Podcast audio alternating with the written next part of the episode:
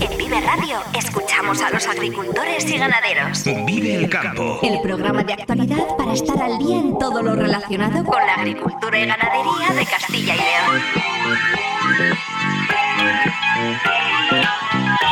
Vive el campo con Jaime Sánchez Cuellar.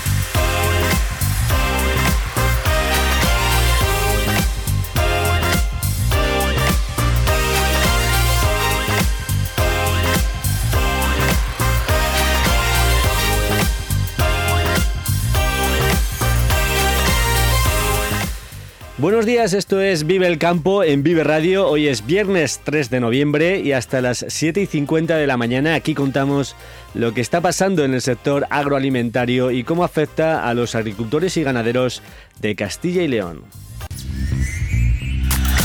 El campo al día, toda la actualidad del sector en Vive Radio.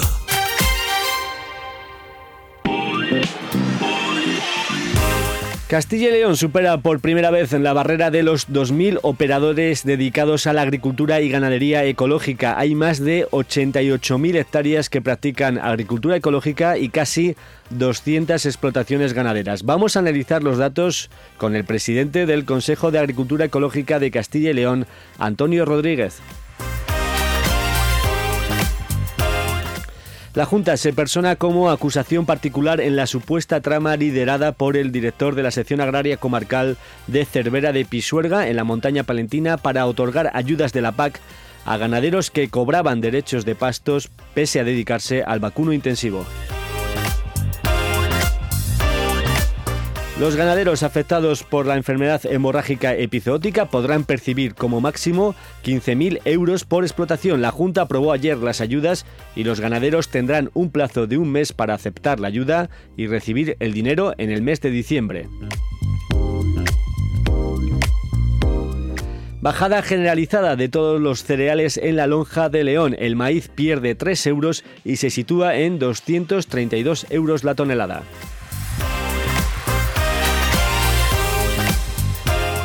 La borrasca Ciarán da paso a, a, una nueva borrasca el fin de semana de efectos similares que se mantendrá hasta el lunes. Nos lo va a contar en el espacio del tiempo de los viernes Víctor González, divulgador de Meteorred. La Junta está personada como acusación particular en la supuesta trama liderada por el director de la sección agraria comarcal de Cervera de Pisuerga en la montaña palentina para otorgar ayudas de la PAC a ganaderos que cobraban derechos de pastos pese a dedicarse al vacuno intensivo. Gerardo Dueñas, consejero de Agricultura que nosotros nos hemos personado desde el primer momento como acusación particular, con lo cual iremos hasta las últimas consecuencias como una entidad afectada. Y por tanto, de momento poco tenemos que, más que decir, que desde el primer momento le hemos facilitado a la Fiscalía Europea toda la información que nos ha demandado y hasta que el sumario no se levante no aportaremos más datos a, a ese expediente.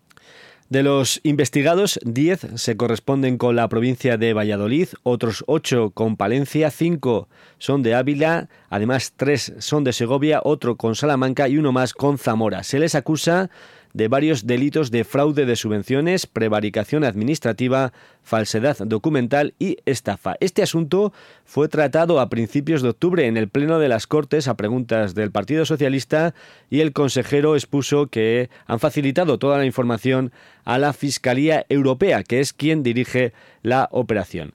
Y la Junta de Castilla y León aprobó ayer definitivamente las ayudas para los ganaderos afectados por la enfermedad hemorrágica epizootica, la EHE. Se trata de ayudas directas de hasta 1.000 euros por explotación para paliar costes de limpieza y desinfección. Será de 500 euros para aquellas explotaciones con hasta 50 animales, 750 euros para las que disponen entre 50 y 100 animales y 1.000 euros para las de un censo superior a 100 animales. Además, se concederán 500 euros por cada animal muerto. Dado que son complementarias, una explotación ganadera podrá recibir hasta 15.000 euros de ayuda. Finalmente, la partida presupuestaria es de 5,7 millones de euros y se incluirán los daños causados hasta el 16 de octubre, aunque se estudiarán nuevas ayudas con cargo a los presupuestos ya de 2024. Recordemos que son 3.300 explotaciones afectadas, en las que se han declarado 6.126 muertes de bovinos. En los próximos días, una vez se publiquen en el boletín estas ayudas, la concesión de la subvención se notificará a los beneficiarios que deberán aceptarla en el plazo de 30 días naturales para pasar a cobrar el dinero a lo largo del mes de diciembre. Y la organización agraria COAG celebró ayer un pleno en el que participaron eh, sus directivos y también el consejero de Agricultura y el viceconsejero para abordar los retos del campo y poner encima de la mesa algunas soluciones. El coordinador de COAG Castilla y León, Lorenzo Rivera, ha reclamado una excepción mediterránea para la agricultura y la ganadería, al igual que hay una excepción ibérica en la energía. COAG también quiere que la política agrícola común se adapte a la práctica agronómica, agronómica y climática de España, para lo que es necesario, dijo, alzar la voz ante la Comisión Europea y el Ministerio de Agricultura problemas que tenemos de sequía aquí en estos países del arco mediterráneo frente a esta otra Europa donde llueve más, donde no saben lo que es un regadío y, en fin, eh, esto café para todos siempre hemos dicho que no puede ser y eso mismo lo vamos a plantear y lo vamos a debatir con el consejero el viceconsejero para ver qué posibilidades podemos de adaptar nuestra agricultura en esta comunidad autónoma para poder ser competitivos y no quedar al margen de esta situación. En este sentido, el Consejo Agrario de la próxima semana, el órgano en el que se sientan las organizaciones agrarias y la Consejería de Agricultura, debatirá una propuesta común de medidas de flexibilización de la PAC que se presentará ante el Ministerio. Y un último apunte porque 71.000 productores de frutales y frutos de cáscara de España recibirán la ayuda extraordinaria del Ministerio de Agricultura para compensar la situación de sequía. Esta ayuda asciende a 270 euros por hectárea para frutales y a 90 euros en el caso de frutos de cáscara, en las provincias de afección alta. En el caso de las provincias de afección media de la sequía, el importe se reduce a la mitad. Pero en el caso de Castilla y León, solo los agricultores del condado de Treviño, en Burgos, están incluidos en el tramo de afección alta. El resto de provincias no figuran ni afección alta ni afección media, por tanto, no tienen estos agricultores acceso a esta ayuda. Son las 7 y 17 minutos de la mañana. Agricultor, Florimón Desprez te recomienda el trigo filón. Filón, calificado por el proyecto Light Nadapta como el todoterreno de los trigos. Filón, gran adaptación en secanos y altísimo potencial en regadío. Florimón Desprez, seleccionando las semillas de mañana frente al cambio climático.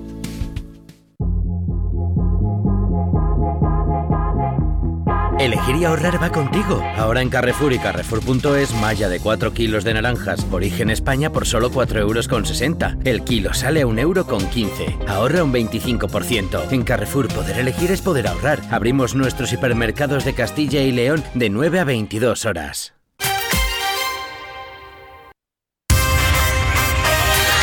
Vive la entrevista del día en Vive el Campo.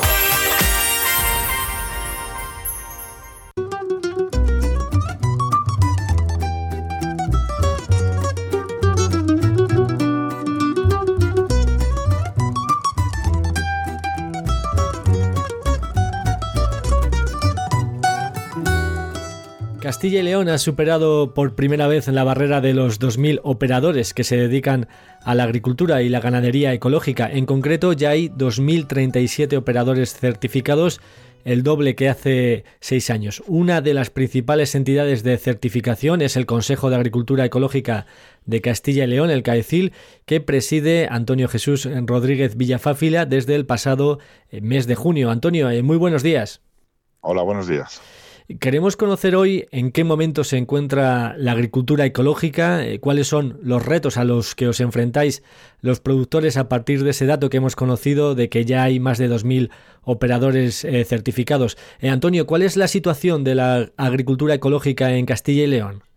Bueno, nosotros en principio estamos en desventaja comparado con otras regiones más o menos de nuestro tamaño. Hablo de Andalucía o de Castilla-La Mancha, que llevan muchas más hectáreas en agricultura ecológica que nosotros.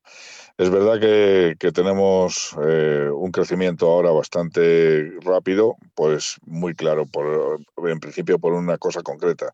Primero de que la agricultura mal llamada tradicional tiene una crisis impresionante y mucha gente se está eh, acoplando a la agricultura ecológica, principalmente algunos por el tema de subvención y otros en principio porque se creen que este sistema es mucho mejor para producir. Y ahí estamos, o sea, vamos a ir creciendo. Eh, Europa ha apostado para que sea un pilar importante la agricultura ecológica en España y, como nosotros vamos con tanto retraso, pues ahora tenemos que, ir mucho más rápido para tener una agricultura fuerte ecológica aquí dentro de, Castilla y León. Porque de qué manera eh, la nueva PAC está ayudando a la agricultura ecológica o perjudicando, pero bueno, entiendo que ayudando. No, la PAC en sí no nos ayuda principalmente. Es cierto que mucho de, la, de lo que está obligando la PAC lo estamos cumpliendo ya desde hace bastante tiempo. Yo llevo 12 años en agricultura ecológica, entonces todos los, eh, todos los ecoesquemas y demás, pues casi lo estás cumpliendo desde, desde el principio. Eh, en ese sentido no nos ayuda. Lo que sí es cierto es que tenemos ciertas cosas que nos está complicando también a nosotros. La nueva PAC es algo que no, está bien diseñada y, nos está afectando tanto a la agricultura mal llamada convencional como a la agricultura ecológica. Lo que pasa Tenemos que... que dejarlo al becho, por ejemplo, y no y nosotros no lo hacemos de esa manera. Sí, no, le decía que, por ejemplo, eh, la limitación que establece de restricciones que va a haber en el uso de fitosanitarios, por ejemplo, pues eso quizás sí que puede contribuir, contribuir ¿no? a que algunos agricultores decidan eh, hacer el cambio, ¿no? Yo creo que va a ir en dos vertientes diferenciadas. Una va a ser una agricultura más certificada, más estudiada, más técnica a la hora de, de introducir fitosanitarios y lo que son herbicidas, abonos químicos y demás, porque va a haber un estudio más concreto de, lo que puede echar cada uno y hacia ahí va la PAC en ese sentido. Y la otra va a ser la agricultura ecológica, donde los químicos como tal están totalmente prohibidos. Entonces sí, va a haber una, una concreción en el tema de agricultura que va un poco más eh, eh, relacionada con el tema natural, que sea más natural, como, como tal, más respetuosa con el medio ambiente.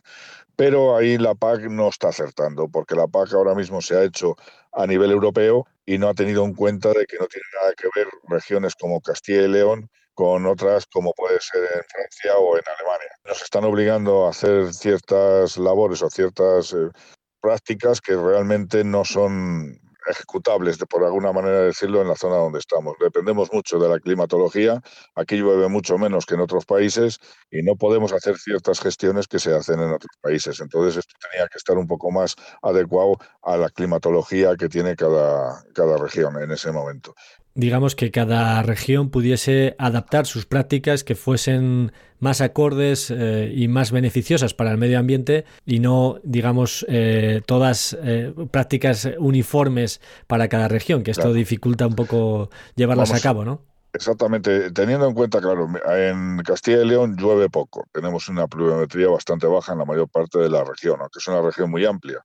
Incluso te podría decir que ni la PAC es justa para toda la región como tal, porque es muy diferenciada como, como región. Lo que está claro es que nosotros como agricultores ecológicos nos adecuamos mucho a cómo nos marca la meteorología. Hacemos las labores cuando se permite el suelo, cuando tenemos la humedad suficiente, cuando, cuando el tiempo nos lo permite. Claro, si nos estás marcando un calendario muy justo, no podemos hacer las cosas bien en agricultura ecológica tampoco.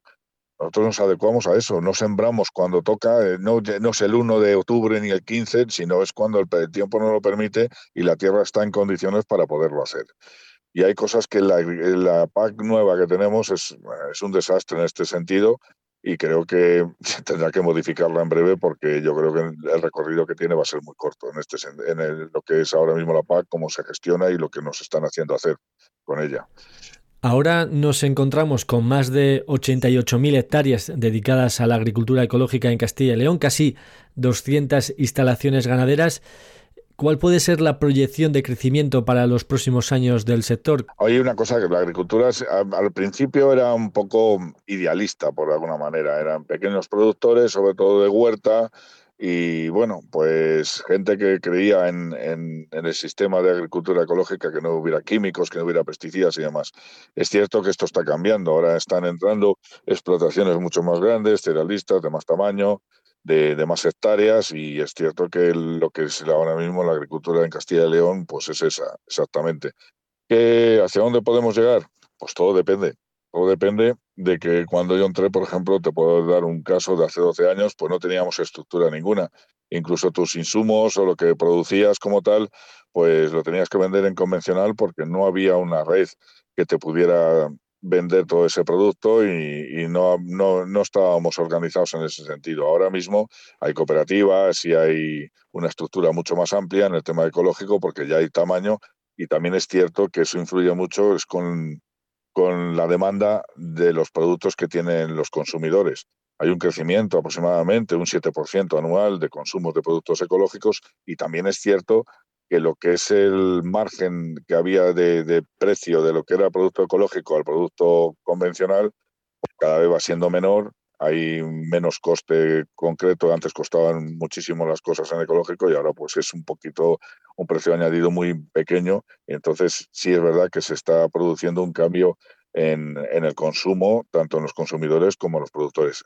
¿Hacia dónde podemos llegar? Pues todo depende de la apuesta que haga la Junta de Castilla y León y Europa con el tema de, subvenciones y demás, porque hay que pensar una cosa, no nos pagan por el hecho de producir solamente en ecológico, nos pagan por el hecho de no contaminar, al contrario, nos pagan por el hecho de, quitar contaminación, por decirlo de alguna manera. No deja de ser la agricultura que más, eh, más tradicional, por decirlo de alguna forma, cuando no estás echando químicos, cuando no estás, estás rotando el terreno muchísimo y entonces el terreno cambia, el terreno es mejora totalmente cuando llevas unos años en ecológico y eso se nota tanto en la fauna, en las plantas que te crecen en las tierras, porque ya no son las mismas y, cambia todo, cambia todo en ese sentido. Por, por, eso, si la Europa quiere apostar por una agricultura ecológica, pues, pues me imagino que seguirá para adelante aunque yo personalmente creo que tiene que, que, tiene que convivir, es un, nicho de mercado, como puede ser la agricultura convencional, y creo que lo que se supone es que van a convivir las dos durante bastantes años, eso está claro. Algunas voces eh, críticas eh, lo que sí que censuran es que no siempre la agricultura ecológica significa eh, productos más sostenibles. No sé si esta puede ser una de las dificultades a las que se enfrenta el sector ecológico vamos a ver, sí, es cierto, yo cuando entré hace 12 años que la producción baja, eso es cierto. Que no es sostenible, también es cierto que lo que tú tenías hace 12 años, ahora ya tienes, abonos orgánicos, tienes tratamientos de, muchas clases para, eh, ecológicos para poder mejorar tu, tu, rendimiento y cada vez se está acercando más la agricultura ecológica en ese sentido de producción a la agricultura convencional. ¿Que no es la misma producción? Pues no. Por eso lo que te estaba diciendo antes, que la lógica en esto no es que todo sea agricultura ecológica. La lógica en esto es que esto sea un mercado que tenga unos productores o una, bueno, cuanto más mejor, pero una serie de productores en ecológico y también haya una agricultura convencional, pero esa agricultura convencional también pues gestionada mucho, técnicamente mucho mejor para que no haya un exceso de químicos ni de abonos ni de nada. Pues eso es la historia de donde tiene que ir las dos agriculturas de la mano. Yo le veo futuro a la agricultura ecológica, sí, de dos maneras además. Creo que hay que tener una agricultura bien gestionada, bien certificada, porque si no se hace bien, pues da a engaños y hacer las cosas mal y a que nos repercuta a todos cuando alguien hace las cosas mal.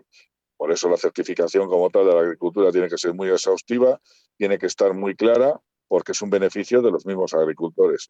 Entonces, esto hay que tener mucho cuidado a la hora de que esto crezca sin, sin tener una noción de lo que pueda pasar en el futuro, porque si no lo hacemos bien, va en contra de todos los que estamos en la agricultura ecológica y lo queremos hacer bien, claro.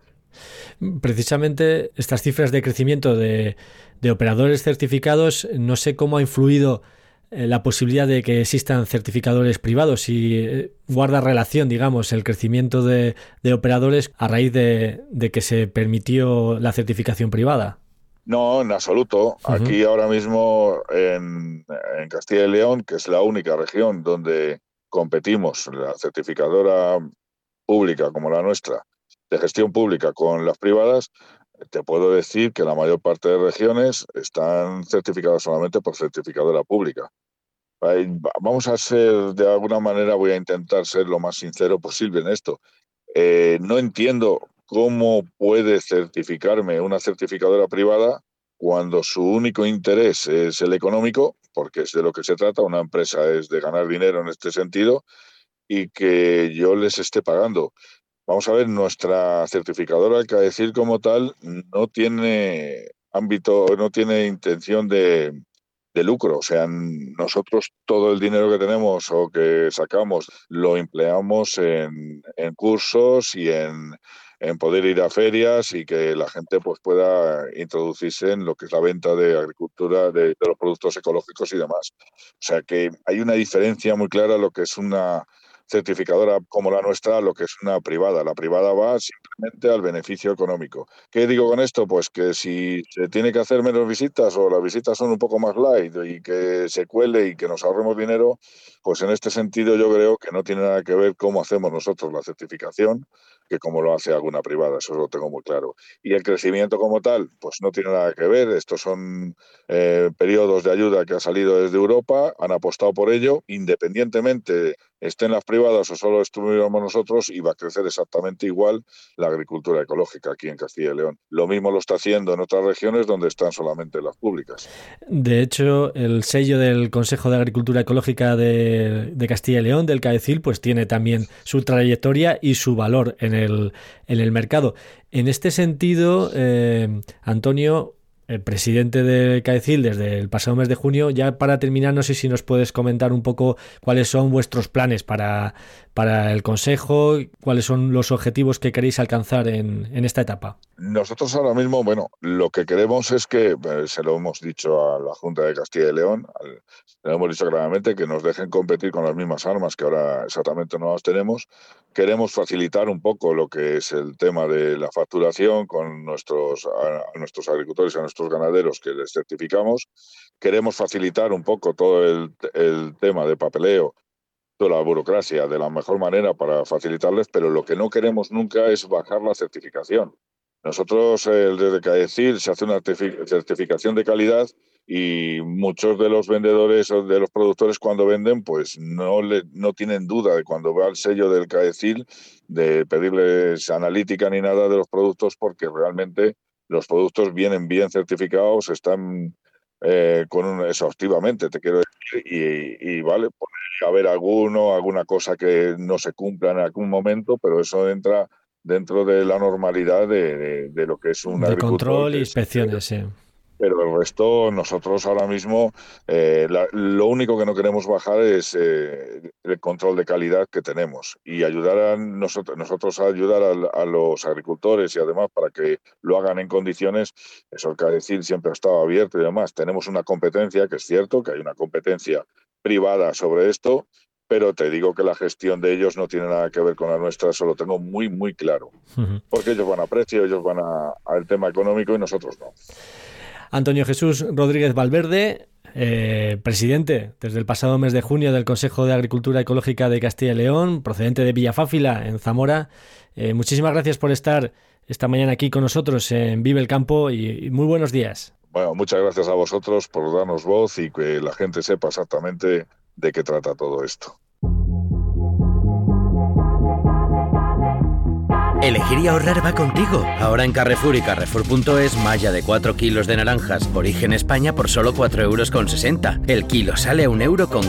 Ahorra un 25%. En Carrefour poder elegir es poder ahorrar. Abrimos nuestros hipermercados de Castilla y León de 9 a 22 horas. Vive el campo con Jaime Sánchez Cuellar, aquí en Vive Radio. Y esta semana en Vive el Campo hemos seguido contando la actualidad del sector agropecuario.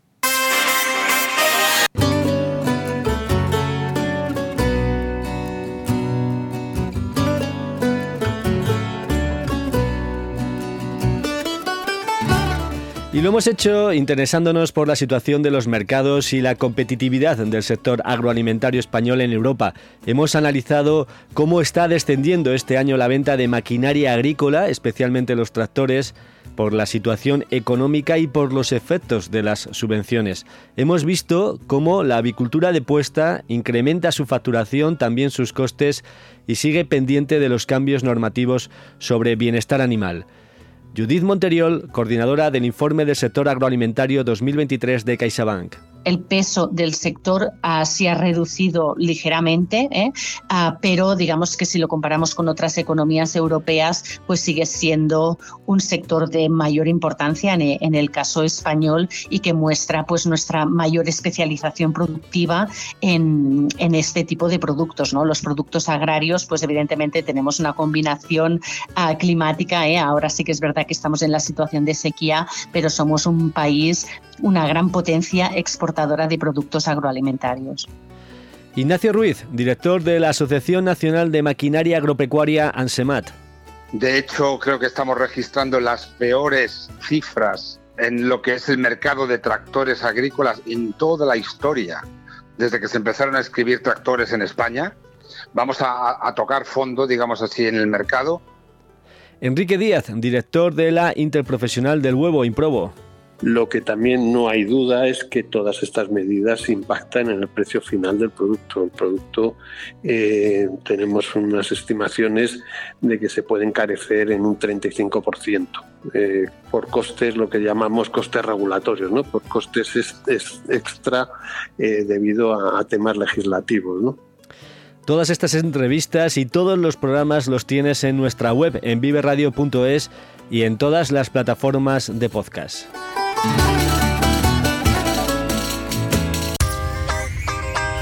Vive Radio te ofrece la información actualizada de los mercados.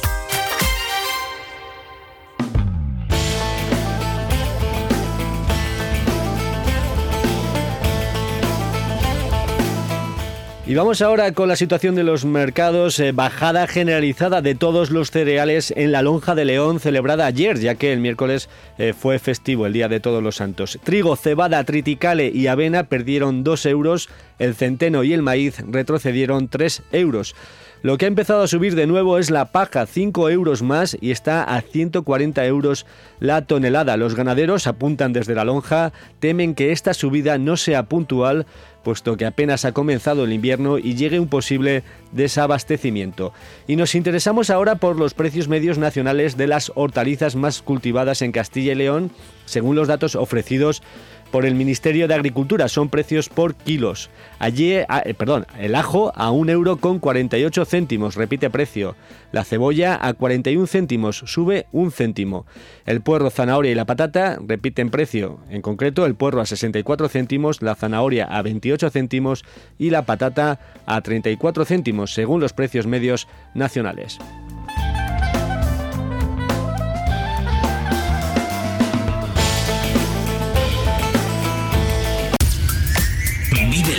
En Vive Radio.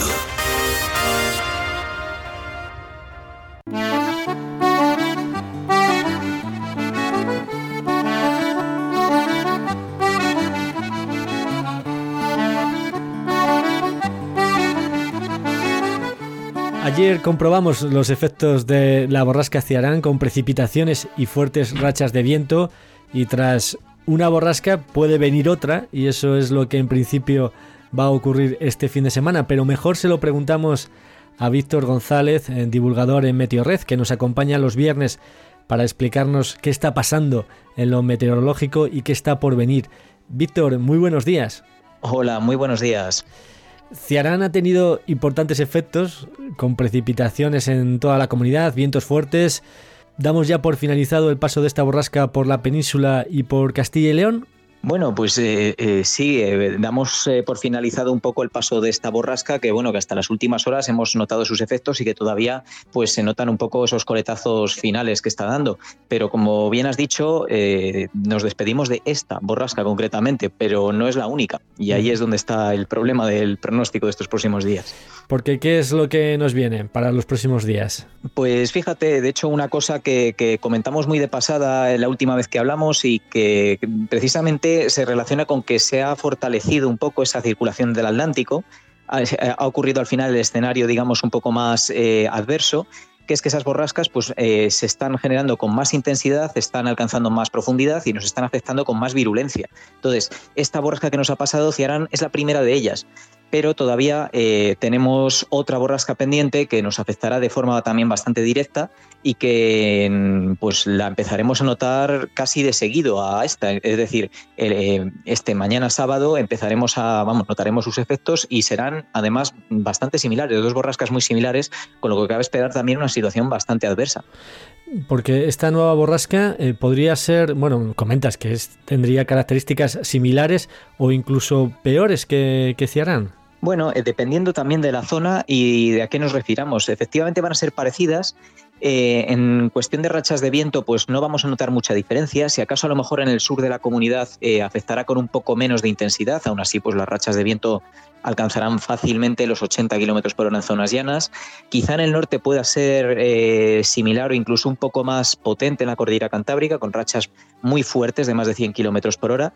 Eh, y bueno, eh, una cosa que tendrá también serán las precipitaciones, que bueno, esta, esta borrasca anterior, Ciarán, nos ha dejado acumulados bastante importantes que superaban los 50 litros por metro cuadrado en, en apenas 12 horas, sobre todo en zonas del noroeste de la comunidad, montañosas, también en el sistema central occidental y que además han dejado nieve. Han dejado las primeras nevadas de cierta entidad pues por encima de, eso, de unos 1.300, 1.400 metros, con acumulados ya significativos a partir de 1.700, 1.800. Bueno, pues esta segunda borrasca del sábado va a dejar más lluvia y además se va a llevar buena parte de esa nieve con lo cual cabe esperar que los ríos además experimenten un caudal, un aumento de caudal bastante importante. Respecto a las temperaturas, esta segunda borrasca que empieza este fin de semana, ¿qué temperaturas vamos a tener? Pues las temperaturas, eh, fíjate, lo primero que van a hacer es suavizarse un poco. Después del paso de esta primera borrasca, pues se han quedado bajas, porque después de una borrasca, después del paso de frente frío, nos invade una masa de aire más fría, de ahí esas nevadas, pero con la llegada de esta nueva borrasca, lo primero que nos va a alcanzar es su frente cálido, con lo cual esa masa de aire frío va a ser reemplazada por otra de aire un poco más cálido. Las temperaturas nocturnas que estaban, que bueno, han, estado por debajo de los 5 grados, incluso en muchas zonas, con heladas en zonas de montaña, pues van a eh, eh, suavizarse. Las diurnas no van a cambiar mucho, aunque templarán un poco, pero no, no, no alcanzarán valores superiores a los 15 grados.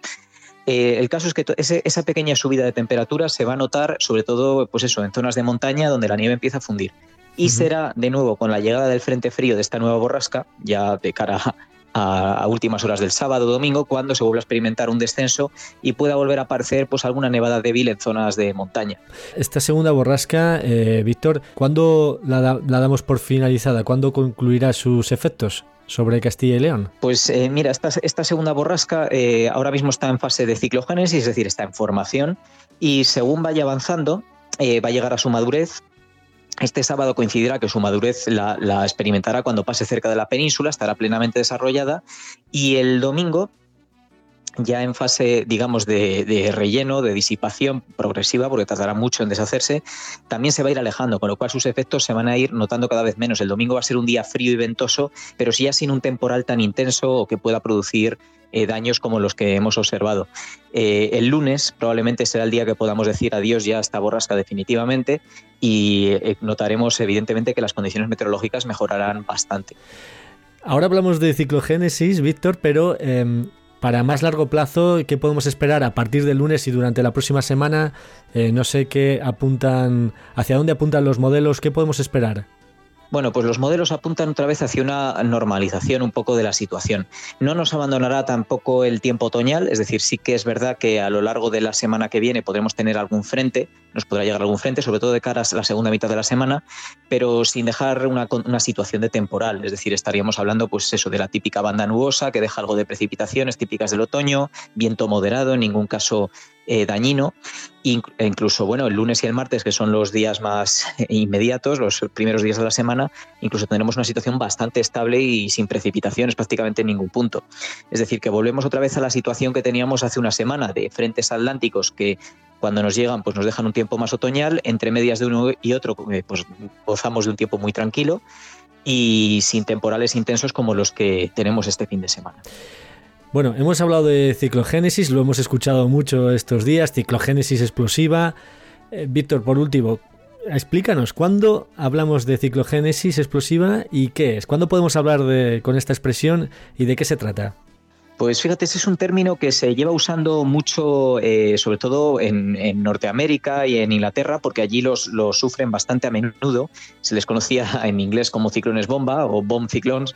Y lo que hacen, eh, pues lo que consiste básicamente es en un desarrollo muy rápido de una borrasca. Ciclón, ciclogénesis es una palabra formada por las palabras ciclón, de pues, depresión, torbellino, borrasca, y génesis, que es inicio o formación. Entonces, la palabra ciclogénesis realmente lo único que nos está indicando es que se está produciendo el nacimiento, la formación de una borrasca. Y cuando usamos el apellido explosivo, que es el, digamos, el que más eh, eh, expectación crea, bueno, pues eso es, ese término se usa cuando, o sea, adjetivo en este caso, se usa cuando esa borrasca se profundiza muy rápidamente. Concretamente tiene que superar el umbral de 20 milibares, es decir, 20 hectopascales, que es, como sabemos, la medida de presión que se usa en los mapas del tiempo, 20 en menos de 24 horas. Es decir, si una borrasca en un día se profundiza más de 20 hectopascales, estamos hablando de, un proceso de ciclogénesis explosiva. Esto se produce mucho en el Atlántico en condiciones muy concretas, cuando estas borrascas eh, tienen mucha, mucho combustible, por así decirlo, mucha energía disponible y crecen muy rápidamente. Y, obviamente sus efectos suelen ser adversos, porque claro, eh, a mayor profundización, mayor gradiente de presión, el viento coge más velocidad y bueno, pues eh, ya estamos observando qué es lo que sucede. Ya hemos visto lo que sucede con Ciarán y ahora con esta nueva borrasca que empieza mañana. ¿Cuándo se sabe si se la podemos eh, calificar como ciclogénesis explosiva? Bueno, pues en principio, en cuanto sepamos cuánto se va a profundizar, parece ser que en su nacimiento, desde su nacimiento hasta que alcance plena madurez, su velocidad de profundización sí que va a ser suficiente como para que se considere ciclogénesis explosiva. Lo único que este proceso va a ocurrir un poco más lejos de la península, es decir, a diferencia de Conciarán, que llegó eh, en ese proceso, esta digamos que va a madurar, va a desarrollarse un poquito antes. Con lo cual ya nos va a llegar en una fase en la cual va a ser una borrasca madura y ya habrá abandonado la fase de ciclogénesis. Pero que eso no nos confunda, es decir, sus efectos van a ser muy similares precisamente pues, porque no depende de, que se esté, esté en fase de ciclogénesis o no la borrasca, sino de la proximidad que tenga, en este caso, relativa a la península. Pues hasta el lunes, por tanto, pendientes eh, del tiempo, de los cielos y de estas borrascas que están entrando desde el Atlántico. Eh, Víctor González, divulgador de Meteorred, muchísimas gracias por todas las explicaciones que nos ofreces aquí cada viernes en Vive el Campo y muy buenos días. Buenos días, un placer. Elegir y ahorrar va contigo. Ahora en Carrefour y Carrefour.es, malla de 4 kilos de naranjas, origen España por solo 4,60 euros. El kilo sale a 1,15 euro. Ahorra un 25%. En Carrefour poder elegir es poder ahorrar. Abrimos nuestros hipermercados de Castilla y León de 9 a 22 horas.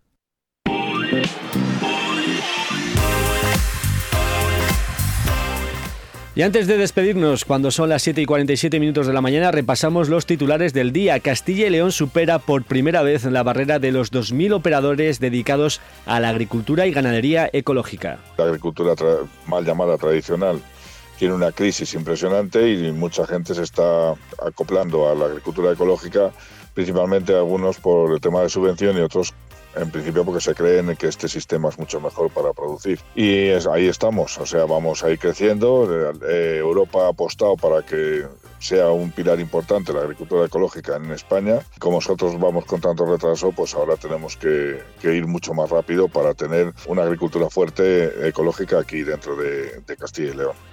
La Junta se persona como acusación particular en la supuesta trama liderada por el director de la sección agraria comarcal de Cervera de Pisuerga en la montaña palentina para otorgar ayudas de la PAC a ganaderos que cobraban derechos de pastos pese a dedicarse al vacuno intensivo. Que nosotros nos hemos personado desde el primer momento como acusación particular, con lo cual iremos hasta las últimas consecuencias como una entidad afectada y por tanto de momento poco tenemos que más que decir, que desde el primer momento le hemos facilitado a la Fiscalía Europea toda la información que nos ha demandado y hasta que el sumario no se levante no aportaremos más datos a, ese expediente. Hasta aquí el programa Vive el Campo. El lunes regresamos puntuales a las 7 y 10 de la mañana. Un saludo de Ángel de Jesús en el control técnico y de quien nos habla Jaime Sánchez Cuellar. Muy buenos días.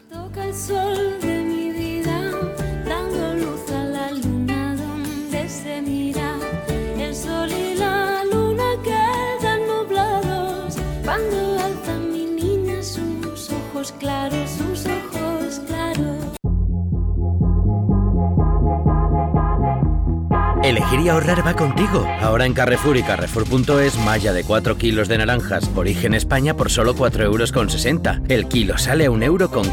Ahorra un 25%. En Carrefour, poder elegir es poder ahorrar. Abrimos nuestros hipermercados de Castilla y León de 9 a 22 horas. Agricultor, Florimón Desprez te recomienda el trigo filón. Filón, calificado por el proyecto Life Nadapta como el todoterreno de los trigos. Filón, gran adaptación en secanos y altísimo potencial en regadío. Florimón de Spread, seleccionando las semillas de mañana frente al cambio climático.